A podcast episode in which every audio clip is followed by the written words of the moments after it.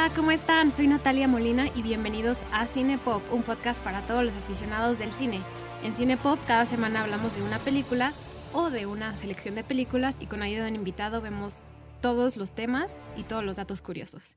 Esta semana quiero darle la bienvenida de vuelta a Cine Pop a JC. Hola JC, ¿cómo estás? Hola Nat, muy contento de estar de nuevo aquí. Con ayuda de JC hemos hablado de todas las películas de Marvel y ya concluimos la fase 1, así que si no han escuchado ninguno de los programas de la fase 1 de Marvel, los invito a que vayan a nuestro feed y escuchen todos nuestros programas de Marvel. ¿Cómo estás, Juan? ¿Cómo ha estado todo? Muy bien, muchas gracias. Muy contento de ya por fin llegar a esta segunda fase. Que bueno, creo que ya pasamos a cosas más interesantes, pero sí muy, muy contento de estar aquí. Muchas gracias por venir. Pues bueno, la fase 2 de Marvel empieza no empieza muy bien. la primera película es Iron Man 3, sale en abril de 2013 y luego sale Thor The Dark World en noviembre de ese mismo año. Pero pues obviamente la fase 2 empezó como mucho más rápida que la fase 1. La fase 1 duró cinco años en total, de 2008 a 2012, y concluye con The Avengers. Y la fase 2 dura tan solo tres años, de 2013 a 2015, que es cuando empiezan a salir dos películas al año. Y pues bueno, lo que hizo la fase 1 es lograr establecer un mundo, ¿no? Un mundo cinemático a través de The Avengers. Y esta es la tercera película de Iron Man, entonces empezamos esta fase 2 con Iron Man 3.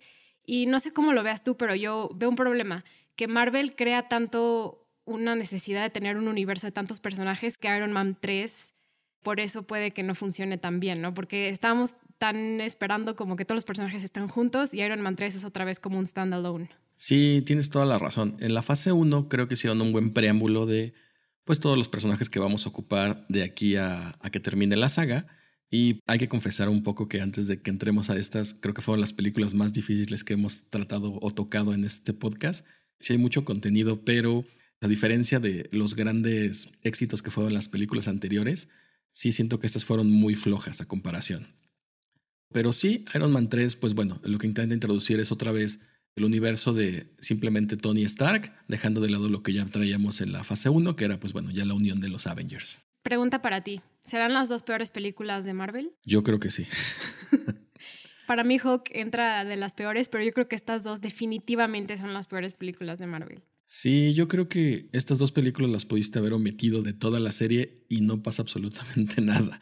Algunas de las referencias que tocan que dan como preámbulo a otras, las pudiste haber metido en otra película posterior y no hubiera cambiado nada de todo lo que vemos en la saga. No, y qué difícil crear una historia, o sea, la continuación de un personaje tan importante que se fue convirtiendo Iron Man en esos años y llegar con esta tercera entrega y no hacerlo de una forma pues bueno, o sea, la verdad es una muy mala película. Y lo que me pareció interesante es que Iron Man le fue súper bien en taquillas a comparación de Thor The Dark World. Iron Man 3 fue la segunda película más taquillera del 2013 y Thor fue la número 10. Y estos son los números a nivel global. Así que sí me pareció como una diferencia gigantesca y también podemos ver lo que lo diferencia de estos dos personajes, ¿no? Lo que hizo Iron Man, lo que logró establecerse como personaje.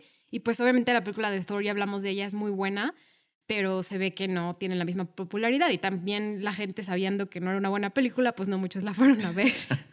Creo que fue complicado para Marvel hacer Iron Man 3 porque, por lo que muchos sabemos, se consideraba que iba a ser la última película de, de Robert Downey Jr. Entonces, lo que yo siento que quiso hacer Marvel con esta película fue darle como un closure al personaje y por eso vemos como tantas ejecuciones de muchas cosas al mismo tiempo que posiblemente no tendrían sentido o relevancia con las posteriores historias. Thor The Dark World tuvo como muchos problemas en la preproducción de la película, que ahorita vamos a hablar de ello cuando hablamos de Thor, pero yo creo que ese proceso que duró varios años de ver quién iba a dirigir, quién lo iba a escribir, o sea, fue bastante tormentoso y eso hizo que no fuera nada un éxito tanto como historia como película, o sea, no funciona para nada. Pero bueno, ¿quieres empezar con Iron Man 3, que fue la primera que salió consecuentemente de, de Avengers? Empezamos con ella y luego nos saltamos a Thor The Dark World. Sí, claro. Creo que Iron Man 3 tocó temas muy interesantes del universo Marvel. El problema fue que no los ejecutó como de manera muy adecuada. O sea, yo de los principales como highlights que veo en la película es los temas del Extremis, la armadura de Iron Patriot, The Mandarin, los Ten Rings, pero siento que había más fondo o más historia para poder llegar a eso o, o meterlo de una manera que hiciera más sentido con el resto de la saga de cómo lo hicieron. Justo creo que el tema de Iron Man 3, que puede ser a lo mejor el estrés postraumático, el trauma, lo que puede hacerle a un personaje en el caso de Tony, es una buena historia de la que tratar, ¿no? Como también los superhéroes pueden tener debilidades.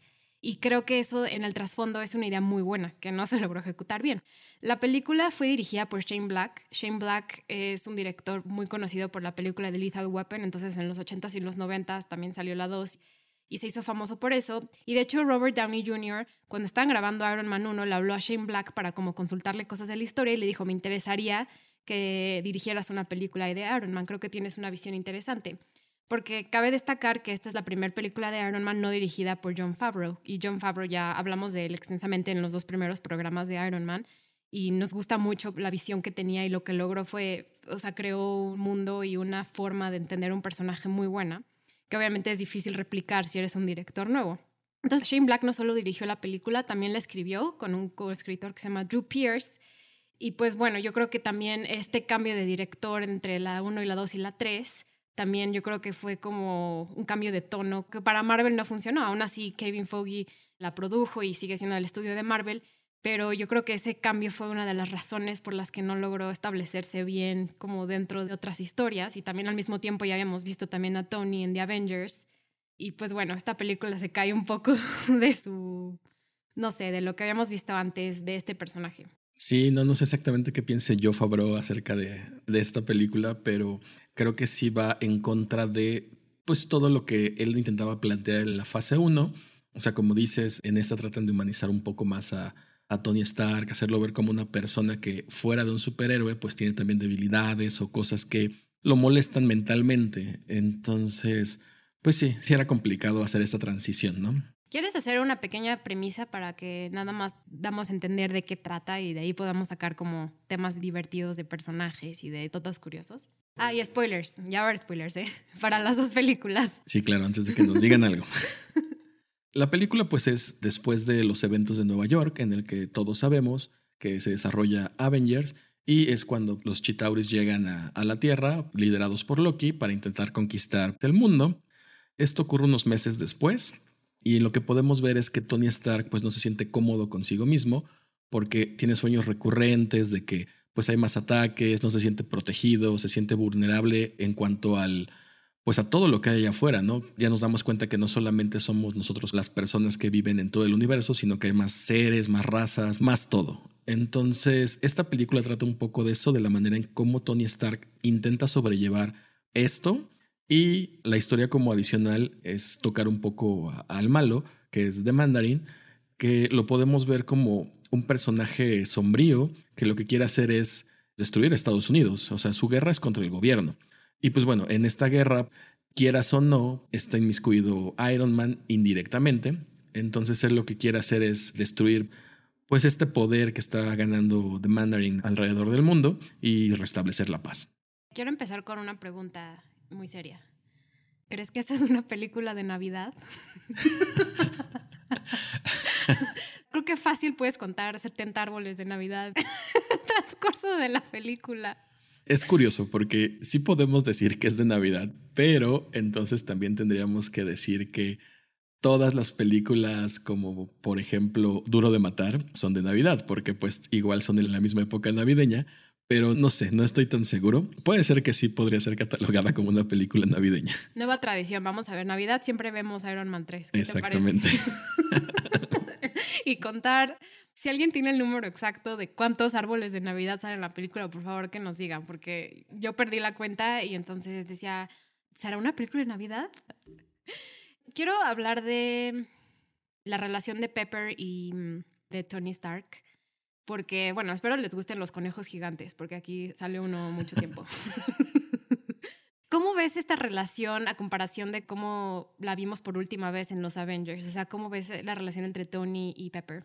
Creo que la manejan bien, porque por lo que sabemos, Tony no es una persona que sepa llevar una relación, nunca la ha llevado, siempre ha sido persona de one night stand con todas las mujeres que ha conocido.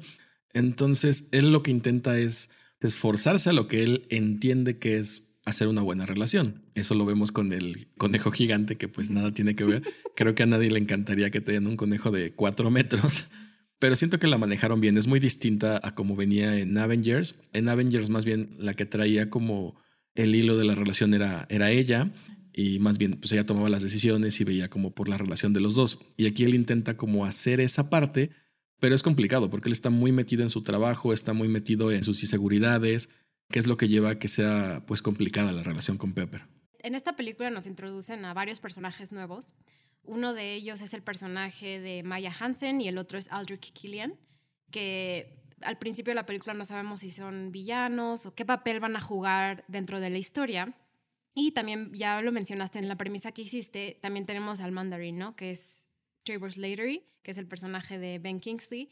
Y te quiero preguntar, fuera de lo que pasa en los cómics, que sé que es muy diferente para esta película, ¿qué opinas de cómo formulan los villanos en esta película a comparación de otras entregas? Bueno, sí es diferente, porque lo que habíamos tocado en la fase 1 es que regularmente los villanos eran la contraparte directa del personaje principal. Y aquí no, aquí no vemos que esté peleando contra otro Iron Man, sino vemos algo totalmente distinto, que bueno, ya le da más dinamismo a la película. Pero para serte honesto, el twist que tuvieron con The Mandarin casi me hace salirme del cine cuando la vi por primera vez.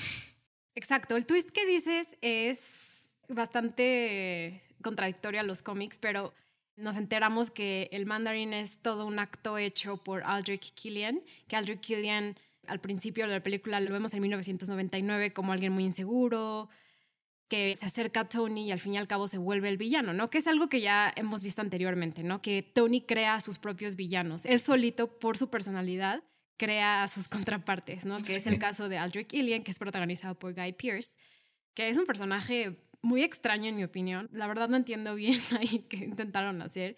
Y por Maya Hansen, que es protagonizada por Rebecca Hall que, dato curioso, ese papel iba a ser originalmente para Jessica Chastain, pero ella dijo que por su agenda no pudo, pero pues qué bueno que al final no salió en esto.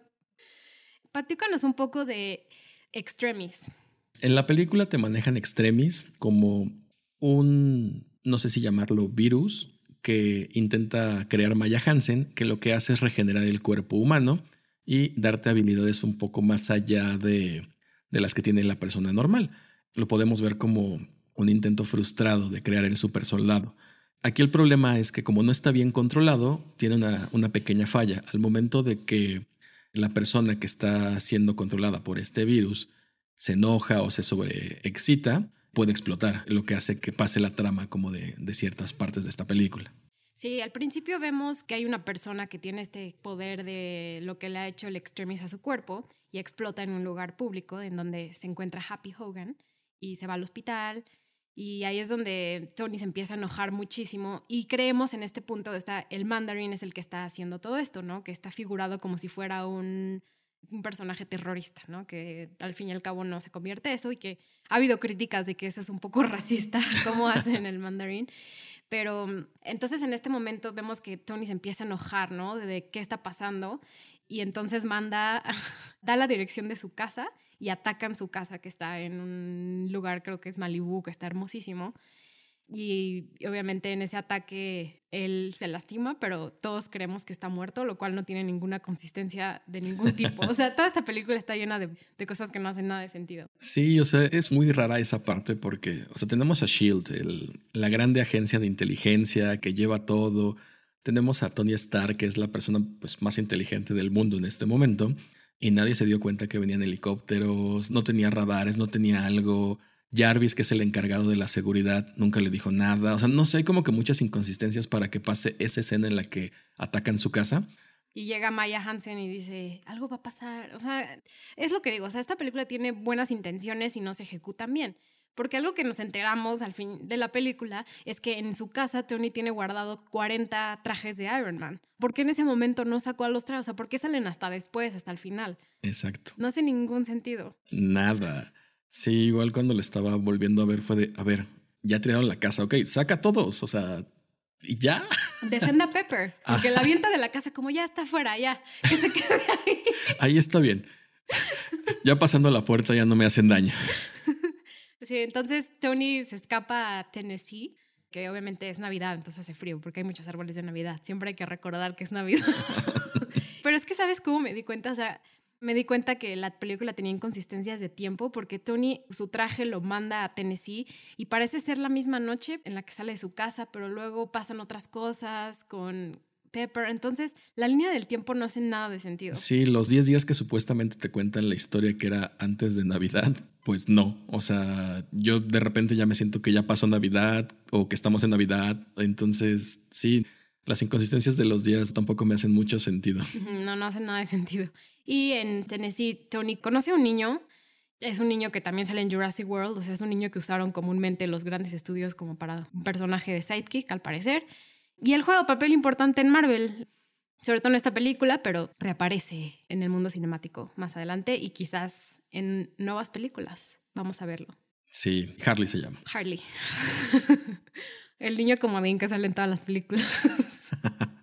Algo que ya mencioné cuando introduje la película fue el trauma ¿no? que vive Tony Stark. ¿Cómo vive Tony esta vida después de, de la batalla de Nueva York?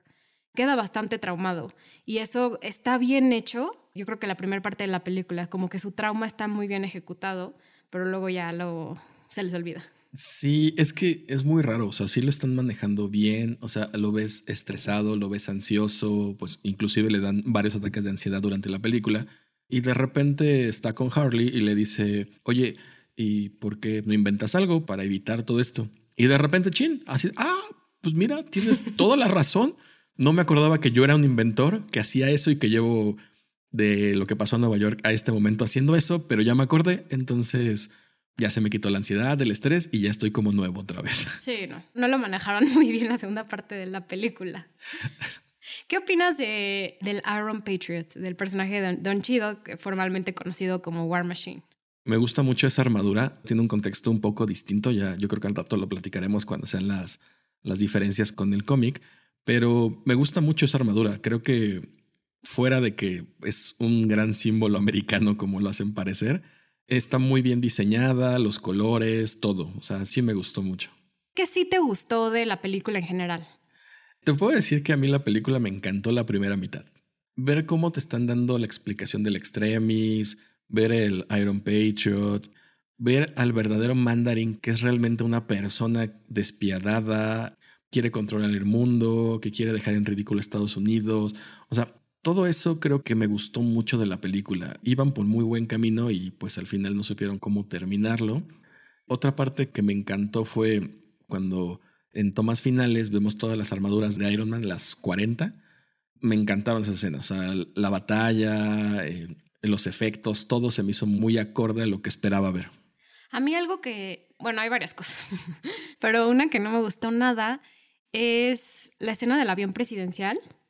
Hay dos cosas, o sea, lo que me gustó está muy bien hecho. Los efectos en esa escena, la verdad, mis respetos, están muy bien hechas, cómo hacen el avión, todo está súper bien, pero a lo que voy es, en la mayoría de la película Tony no está en el traje. Entonces nos dan a entender que o sea, Iron Man no lo hace la armadura, sino Tony Stark es Iron Man. Él es el héroe, no la armadura.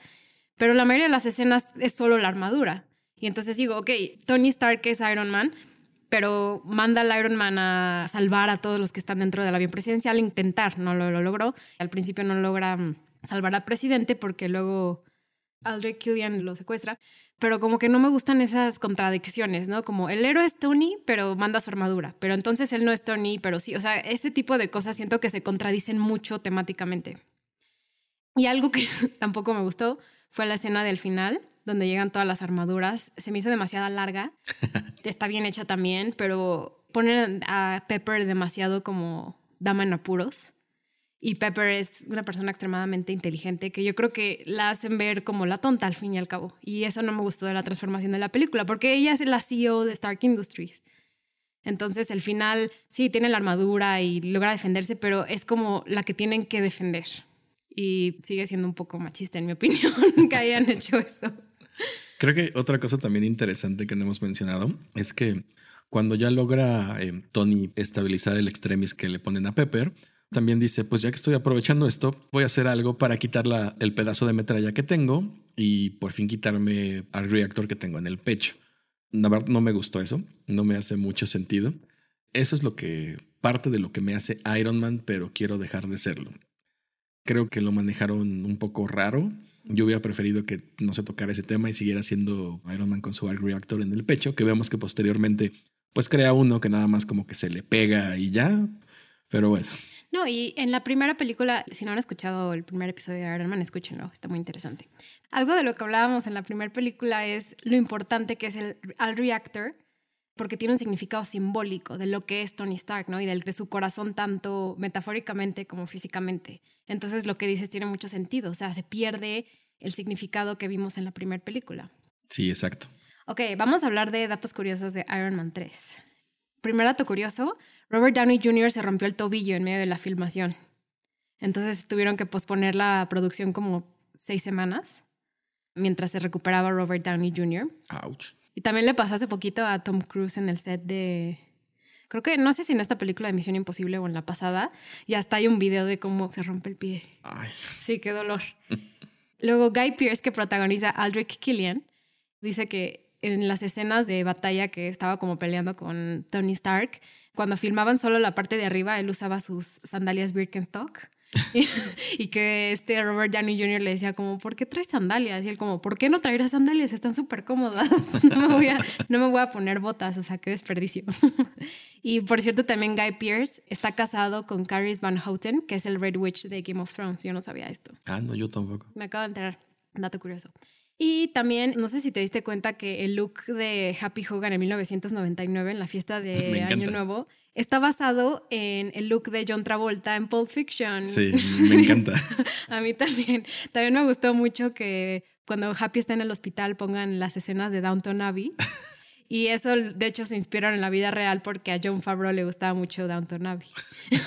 Entonces me encantó que viéramos la referencia de Downton Abbey dentro del mundo cinemático de Marvel y que nuestros héroes también tengan su televisión que nosotros consumimos, igual que es Downton Abbey. Otro dato curioso es que, ¿te acuerdas cuando están en el bar Ellie y Rhodey y llega un niño y Tony le dice como, ¿no eres el niño de A Christmas Story? Y, o sea, eso también referencia que es película de Navidad, ya como las 500 mil referencias. Pero ese niño se parece mucho, obviamente, al niño que salió en A Christmas Story que es un actor que también sale en películas de Marvel. Salió en Iron Man 1 y también sale en Spider-Man Far From Home. Órale. Y aparte, no solo ese niño que ahora es, ya no es niño, pero lo conocemos por ese papel, ahora también produjo la primera película de Iron Man. Entonces es como bastante interesante la referencia del niño de Navidad y como ya como adulto. El actor es Peter Bingsley y es uno de los ex científicos de Stark Industries. Y entonces lo vemos con Jake Gyllenhaal en Far From Home. Es como de los que están haciendo la revancha contra Stark Industries. ¿Crees que vayamos a ver otra película de Iron Man? Aunque no sea con Robert Downey Jr. Yo creo que sí. Creo que el final de, pues, de la saga del infinito abrió muchas posibilidades.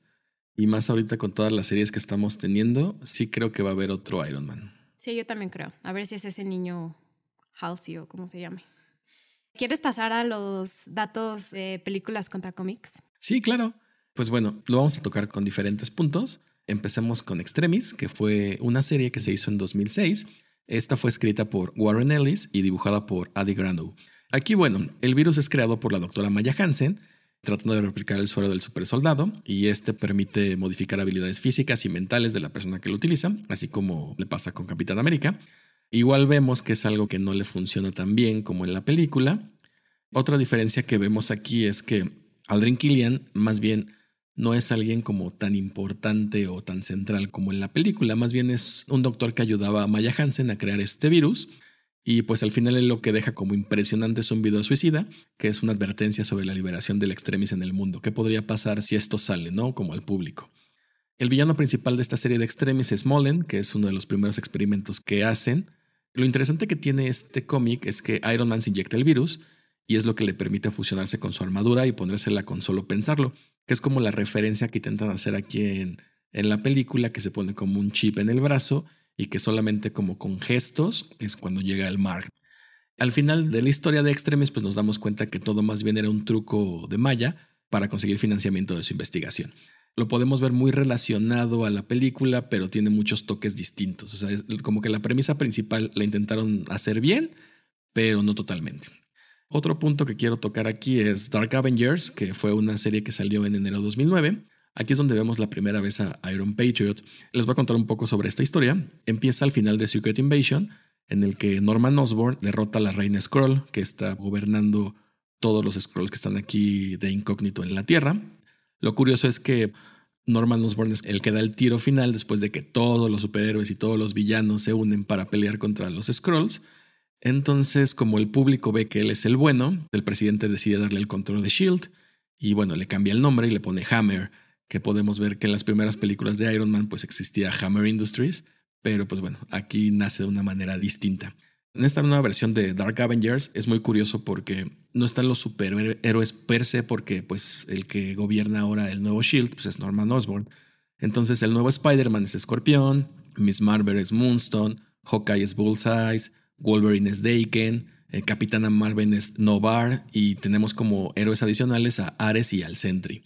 Entonces, cuando Norman Osborn asume el papel de este nuevo Iron Man, quiere ser como la contraparte de Iron Man y Capitán América. Entonces, por eso usa una armadura de Iron Man con los colores del Capitán América, para simbolizar como este personaje. Es bastante curioso, pero sí me gusta mucho esta armadura, aunque tiene un contexto totalmente distinto al que vemos en la película. Y pues bueno, pasando un poquito al, al Mandarin, lo podemos ver por primera vez en Tales of Suspense en 1964, en el número 50.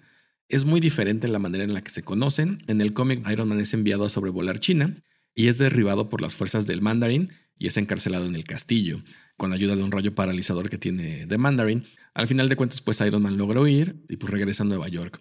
Pero pues en los cómics el Mandarin es como retratado como un genio científico, experto en artes marciales. Quizás lo vemos así en la nueva película, ¿no? De Shang-Chi. Sí, justo era como que lo que quería tocar, porque en el cómic sus principales fuentes de poder son 10 anillos que tienen en las manos, o bueno, en los dedos, que tienen diferentes poderes. En el cómic estos anillos los consigue a través de una nave espacial que pertenece a, un ser que se llama Axon Car, que es un aspecto de dragón, que va muy de la mano con lo que posiblemente veremos ahorita en, en Shang-Chi, para ver cómo componen pues toda esta parte de los Ten Rings, ¿no? Que lo hemos visto desde la primera de Iron Man y que no tiene nada que ver con lo que pues ahorita están haciendo con Shang-Chi. Estos anillos del mandarín, les comento un poco de qué poderes tiene, porque cada anillo se lleva en un dedo específico y hacen diferentes cosas. Entonces, tiene un rayo de hielo, control mental, rayo eléctrico, un rayo de fuego, una luz, una luz negra que absorbe más que nada la luz blanca, un rayo de desintegración, un rayo de vórtice, un rayo de impacto y un control de la materia. Entonces, pues bueno, como podemos ver en el cómic de Mandarin, sí es un personaje importante, un villano bastante imponente a comparación de la película, ¿no? Sí, en la película vemos a Trevor Slattery, que es el actor que protagoniza el Mandarin, y pues es una broma, o sea, él está haciendo un papel. Y sí es chistoso, pero sí la película tuvo muchísimas críticas por cómo cambiaron el cómic radicalmente. Y no solo eso, hicieron el Mandarin como una figura completamente... Sosa, diferente. Diferente y, hasta un poco racista. Y no solo eso, sino también otro problema que tuvo Marvel en el futuro con, con Doctor Strange es, pues castearon a un actor blanco para un personaje que históricamente es asiático, entonces ahí como que hubo mucha controversia, ¿no? Y es difícil creer que en siete años que hace siete años salió la película, cuánto han cambiado las cosas que ya lo veamos de retrospectiva y digamos, uy, no, no, no, qué mala decisión fue hacer esto, la verdad. Y no digo que el actor Ben Kingsley haya hecho bien este personaje, que sí estuvo muy bien, pero sí en retrospectiva no funciona nada. No era políticamente correcto. Exacto, no era políticamente correcto. Hablemos de la escena de postcréditos.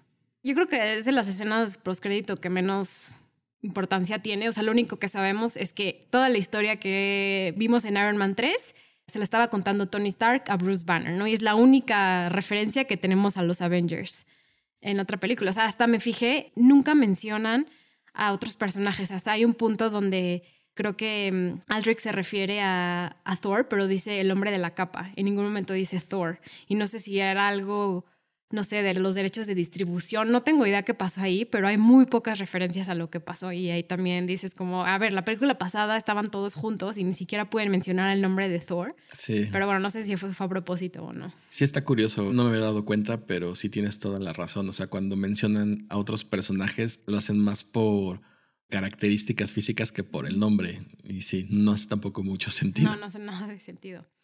Pues bueno, ¿quieres pasar a Thor, un mundo oscuro? Thor The Dark World. Esta es la peor película de Marvel. no lo digas tan feo. Una película incomprendida de Marvel. O sea, ¿qué tal si la película es tan profunda que no la entendemos? Que no la entendemos. Exactamente.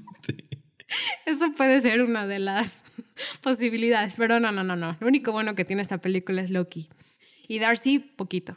Pero bueno, la película sale en 2013, unos meses después que Iron Man 3, y es dirigida por Alan Taylor. Igual que en el caso de Iron Man 3, el director original, en este caso de Thor, Kenneth Branagh, ya no quiso dirigir la segunda película de Thor, dijo que le iba a quitar mucho tiempo, que la primera fue un desastre, y pues lamentablemente también vieron como varios directores.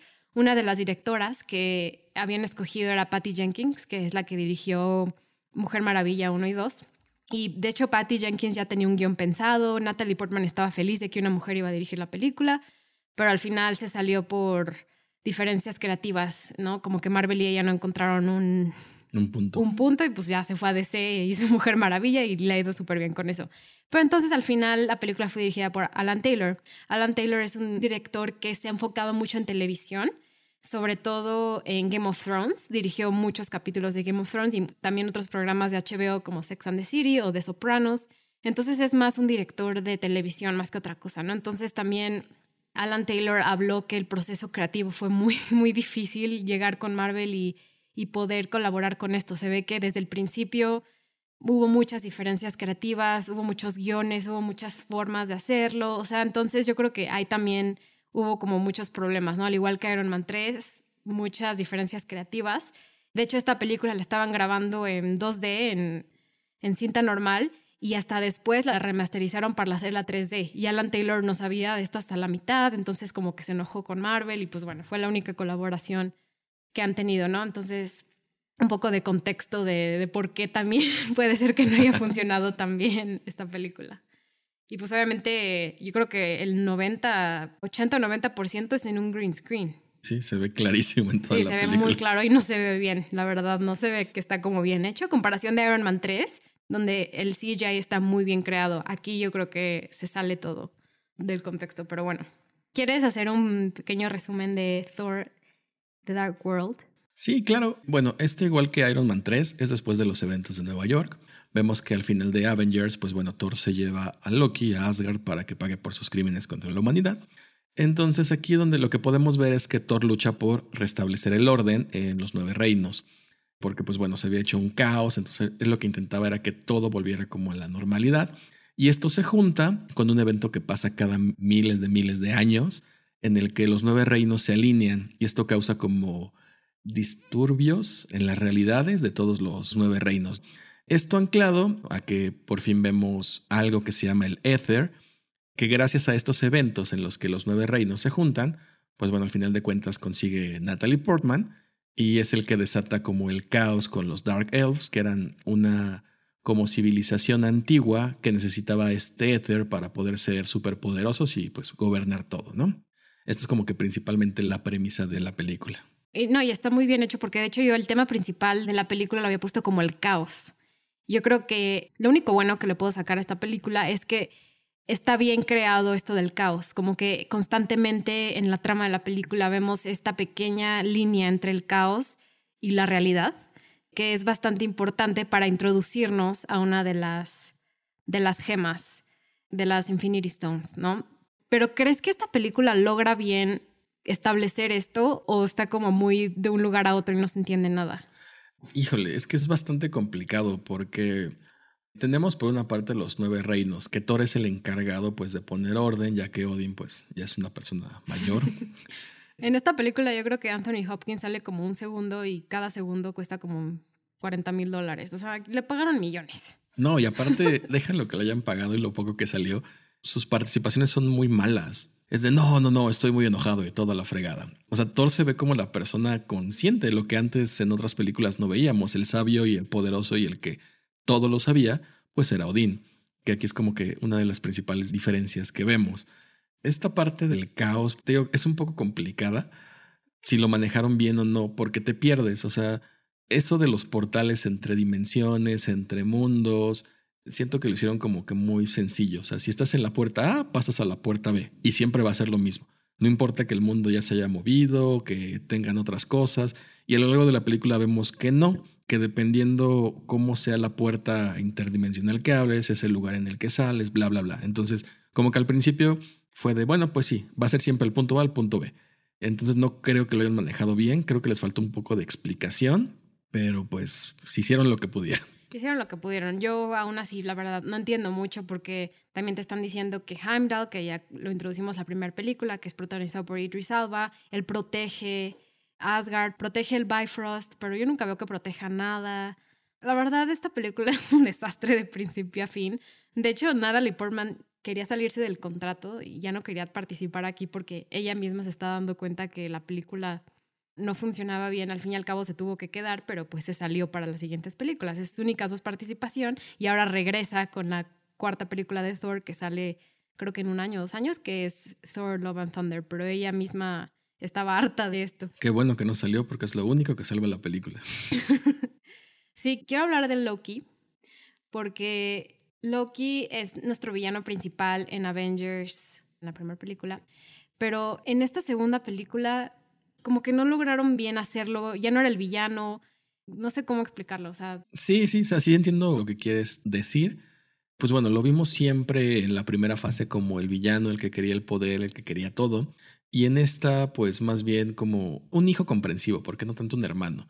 Vemos que aquí, de los hechos importantes de la película, pues es la muerte de Frigga, que es la mamá de Thor, y pues bueno, como stepmother de Loki. Y esto hace que Loki cambie su forma de ser, de ser la persona como avariciosa, molesta, pues bueno, todo lo que era anteriormente, a ser un poco más centrado y ayudar a Thor a, poder derrotar a los Dark Elves. Entonces sí, es como que complicado la manera en la que manejan pues este cambio tan radical, que al final vemos que no es tan radical porque termina ocupando el trono de Asgard, ¿no? Que era lo que finalmente quería o siempre quiso. Aunque Loki es antagonista, no es el villano, como ya mencioné. El villano es Malekith, que es parte de los Dark Elves. Pero es algo que tampoco lograron establecer muy bien, ¿no? Mencionan los Dark Elves, mencionan a Malekith, pero no hay un malo inminente que podamos ver nosotros como una mm, fuerza que vaya a destruir el universo. O sea, sí lo están poniendo así, pero yo creo que no lo manifiestan de ninguna forma. Sí, como que no se entiende. O sea, al principio de la película te hacen un recap de lo que pasó hace miles de millones de años con el papá de Odín y la lucha entre los Dark Elves. Y pues de repente se olvida. De hecho, podemos ver que a lo largo de la película, Thor dice que esto es un cuento de niños, ¿no? Que le contaban cuando era pequeño y que pues esto no podía ser como cierto. Y al final sí, resulta que todo cuento pues viene de algún suceso que realmente ocurrió, pero no estaban preparados para eso. O sea, aunque realmente sabían que sí podía ocurrir y Odín estaba muy consciente de eso, pues como que nunca le importó, que igual se me hace sin sentido porque pues si estás viendo que la alineación de todos los nueve reinos ocurre tantos miles de millones de años y estás a punto de que ocurra, pues obviamente algo iba a pasar, ¿no? O iba a haber un caos, iba, iba a destacar algo, pero bueno. Eh, sí, la piedra de la realidad, eh, que es una de las seis singularidades que existen dentro del universo, ¿no? Que a lo mejor en, por ejemplo, Doctor Strange, igual adelantándonos, está mucho más implícito, ¿no? El tiempo, el tiempo, el tiempo, el tiempo, el tiempo. Y aquí es la realidad. Pero aquí es donde digo, sí, el caos está bien marcado, la línea entre el caos y la realidad, pero aún así no, no se logra establecer un tema que podamos seguir fácilmente y esta película por eso no funciona. Sí, no, yo creo que más bien estamos forzando de que como ya sabemos que al futuro, pues bueno, este ITER se convierte en, en la piedra de la realidad, como que siento que estamos forzando el cómo hicieron esta película, porque yo creo que aquí todavía no tenían bien establecido que eso iba a ser. O sea, vemos que al final pues ya nos plantean esta Thanos Quest con las gemas del infinito, pero yo creo que estamos forzando nosotros a que parezca algo que no es. Yo creo que simplemente lo hicieron mal. ¿Qué sí te gustó? Natalie Portman. ¿A quién no? Cosas que me gustaron, pues, que vemos por fin los nueve reinos, aunque sea de una manera muy por encimita, podemos observar que sí existe vida en todos estos y una manera diferente a cómo la manejamos aquí en la Tierra. ¿Cómo se llama el lugar donde viven los elfos? Eh, Svatlayheim. Eso es uno de los nueve reinos. Exactamente. O el Dark World, que así lo conocían. ok. Pues a mí me encanta el traje de Thor. O sea, todas las entregas de este personaje hacen distinto el traje y no, sé, a mí simplemente me encanta la manera en cómo lo hacen. Entonces creo que en esta película igual no falla. Creo que solamente eso es como las cosas que rescato de esta película. Sí, yo también. Hay cosas del diseño de producción que ahorita voy a mencionar en los datos curiosos, pero son de las únicas cosas que yo puedo rescatar. O sea, al igual siento que el hecho de que Natalie Portman hubiera ella tenido el ether dentro de ella y ser como el agente del caos, creo que eso es lo que más me gusta. Me gusta Darcy, creo que es un personaje muy chistoso. La vemos en Thor, igual que la vemos en la serie de Marvel WandaVision. Creo que ella es muy chistosa y ella hace que la película destaque y me hubiera encantado que hubiera salido en Thor Ragnarok, pero bueno, no sale, esperemos salga, porque ella es de las cosas que hace Thor divertidas. Hace esa como comedia que aquí no vemos, o sea, como que Thor de repente tiene un acento muy poderoso, luego no, luego es chistoso, luego no, entonces no hay como un tono de cómo debe ser Thor. Y Thor, la verdad, es, o sea, es lo que hizo Kenneth Branagh en la primera película. Hizo que fuera algo chistoso, o sea, que no nos tomáramos como tan en serio. Igual la relación de Loki con ellos, o sea, sus actuaciones son muy buenas, pero en esta no supieron cómo destacarlas siento que se pierde muchísimo el personaje de Thor, ni siquiera es relevante porque salen tantas personas y los Dark Elves y es muy confuso. Pero bueno, si quieres pasamos a los datos curiosos. Sí. El martillo de Thor, Mew Mew. Mew Mew. Es 10% más grande que la película original. Fíjate que ahora que lo mencionas, sí, sí se ve mucho más grande que la primera, pero no pensé que era era el mismo. Es que mm. aparte se hicieron 30 martillos para esta producción. Ok. Y eran de diferentes tipos y tamaños. Y cinco de ellos eran las réplicas exactas, que es este que se usó, pero se hicieron 30, o sea, muchísimos. Y luego, así como mencionaste el, vestuario de Thor, tuvieron que tener un vestuario gigantesco para él, porque Chris Hemsworth a veces subía de peso, de músculo, luego bajaba, luego subía, luego bajaba. Entonces tenían que adaptar tantas veces sus musculaturas que hicieron muchísimos tipos de, vestuarios para él. Y hablando de vestuarios, cuando Loki está en la cárcel, no sé si recuerda su traje, es que me gusta mucho hablar de vestuario. Tiene como un traje muy ad hoc a él, como muy elegante, su porte, y siempre como Loki tiene estos colores verdes como imponentes en él pero hay una parte donde él está completamente destruido físicamente por lo que le pasó y entonces su ropa está destruida, ¿no? Entonces como que ahí los de los diseños de vestuario dijeron, ah, podemos replicar lo que está sintiendo en su vestuario. Entonces vemos toda la ropa rasgada, rasgada que a Loki casi nunca lo vemos de esa forma. Aunque estaba en Nueva York y le destruyeron la cara, Thor lo lastima, su ropa queda como intacta. intacta. Pero aquí sí vemos a la ropa destruida, que habla de, de lo que él estaba sintiendo, ¿no? Que será interesante ver cómo cómo lo manejan en la nueva serie de Disney Plus Lucky. Se tardaron cuatro meses en construir la ciudad de Asgard. Es el set más grande del Marvel Cinematic Universe. Oh. Y la verdad sí está muy bien hecho. O sea, eso sí tengo que decir. Hay cosas de diseño de producción que están bien hechos. Y estudiaron mucho arquitectura bizantina, románica, gótica, china e islámica para darle vida a la casa de Thor y que sí lo podemos ver, vemos arcos islámicos, o sea, como que crean un mundo bastante interesante que no pudimos ver en la primera película. La primera eran más como lugares cerrados y no vimos una arquitectura como de Asgard como aquí, ¿no? Algo interesante es que el, personaje de mm, Malekith odió ser Malekith, dijo que fue de las peores experiencias de su vida, que eran horas y horas y horas de, de maquillaje y que no sabían bien cómo lo iban a hacer, cambiaban los diseños de los Dark Elves, a un punto tenían los ojos chiquitos los Dark Elves, en otro momento lo tenían grande. Y la verdad yo no pude dejar de compararlo con el con el Night King de Game of Thrones, ¿no? Como que los dos quieren oscuridad para la humanidad y para el mundo y para la galaxia y pues es muy parecido a Game of Thrones al fin y al cabo. Entonces como que no entendí bien su personaje y creo que él tampoco. Sí, no, aparte están muy chistosos pues los Dark Elves. O sea, él es el único que no tiene como una máscara y todos los demás tienen como una mascarita puesta que no sabes si es su máscara. Los grandes. Ajá, si no sabes qué es la máscara o si es su cara o qué es o, o sea, sí, sí, sí, sí. Sí, es bastante extraño.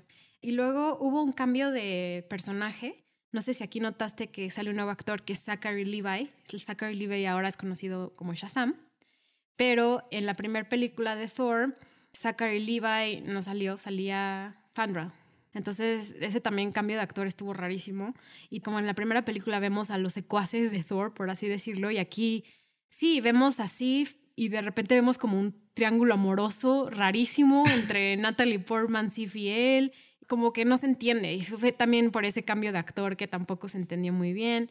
Entonces es como un dato curioso, ¿no? Que salió Zachary Levi como Fandral y luego se cambió al, a DC y ya es Shazam. Qué curioso eso, no me había dado cuenta. Yo hubiera jurado que era el mismo actor. No, no, no, es otro. Son tan irrelevantes los secuaces de Thor Exacto. Igual se me olvidó mencionar esto en el vestuario. El departamento de vestuario eligió el vestido que usa Natalie Portman al principio de la película, ese como vestidito en su en la cita en la que sale con un señor en Inglaterra. Y creo que se tardaron como cuatro días en deliberar qué outfits iba a poner.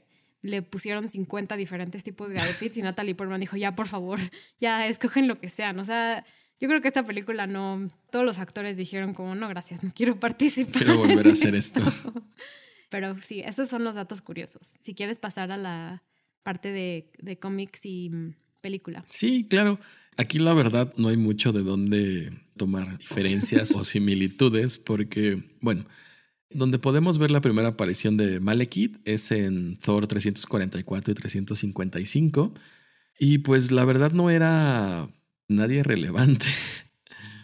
La verdad salió en dos números, pero así como muy por arribita y más que nada la historia principal en los cómics era la presentación de Beta Ray Bill y el conflicto por saber quién era digno de tener al martillo de Thor. Pero igual, Malekith quería desatar el Ragnarok con ayuda de los elfos oscuros. Y bueno, su misión consistía en desatar la ira de Surtur, pero pues al final fue detenido por Loki, Odin y Thor.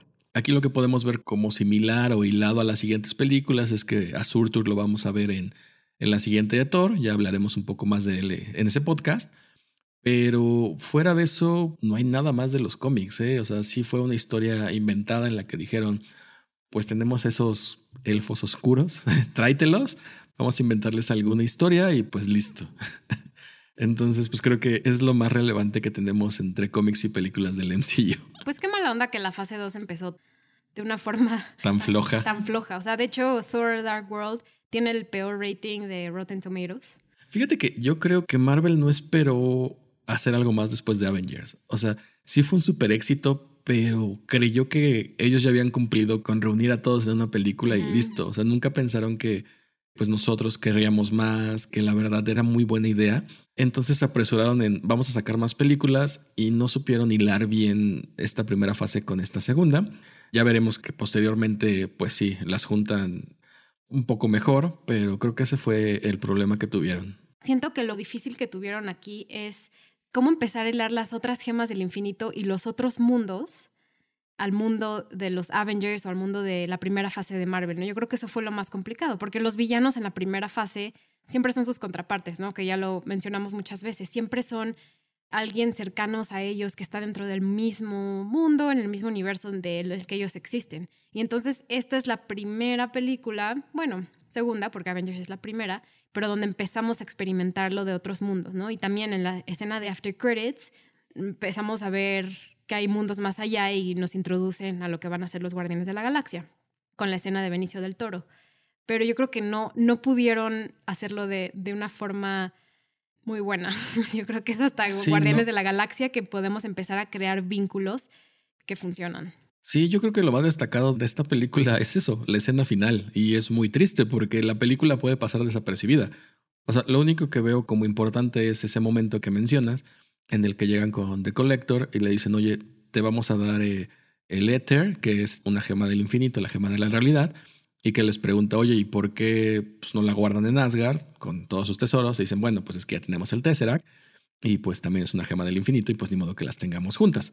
Entonces ahí nos hacen el anuncio de, ah, teníamos dos gemas ya del infinito y no lo sabíamos y te introducen como que esta Thanos Quest, que era la que hablábamos de, de la búsqueda de Thanos por las gemas, pero creo que es lo más relevante de la película. Y aparte siento que le quitan relevancia al Tesseract. En Avengers el Tesseract es como tan importante para crear este dios supremo que puede ser Loki, pero en esta es como, sí, ya está guardado el... Sí, ahí lo tenemos. y ya, X. O sea, no pasa nada. Y pues eso obviamente no logra que sea exitoso el poder que le habían dado anteriormente. Sí, también creo que la continuidad de los personajes fue mala. Tenemos, por ejemplo, a Alex Selvig, que, pues bueno, lo teníamos en Avengers como un consultor de Shield, encargado de ver todas las partes del Tesseract. Y ahorita lo vemos corriendo desnudo en Stonehenge. Entonces, no hace nada de sentido su tecnología, dónde estaba Shield, dónde estaba algo. O sea, Sí, muy mal inicio de la fase 2 con Iron Man 3 y Thor 2. ¿Dónde está Capitán América? ¿Dónde está Iron Man? Y, no necesitamos que salgan, ¿eh? O sea, con que los menciones. Los menciones, hagas énfasis de algo, así, no, pues es que estaban peleando allá. Ah, va. O sea, te hace sentido con la concordancia que llevabas, pero pues no. No, ni lo mencionan. Pues bueno, con esto terminamos el programa. Espero se hayan divertido un poco con estas películas que que no pensamos que sean la mejor de la saga, pero pues hay cosas rescatables que ya hablamos y cosas que son importantes para la creación de estos personajes y de lo que vamos a ver de ellos en el futuro. No se les olvide seguirnos en redes sociales, estamos en cine-pop-mx, tanto en Instagram como en Twitter, y les voy a compartir el perfil de JC para que lo sigan también en Twitter.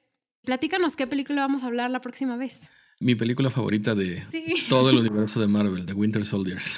Esa va a tener un programa dedicado a ella solita, así que prepárense que esa es buena película y ahí les vamos a contar todos los detalles y esa va, a estar muy divertida, así que no se lo pueden perder, que va a salir en unas semanas, pero esténse atentos. Muchas gracias por todo, Juan. No, muchas gracias a ti, Nat. Gracias a todos, gracias por escucharnos y nos vemos hasta la próxima. Bye.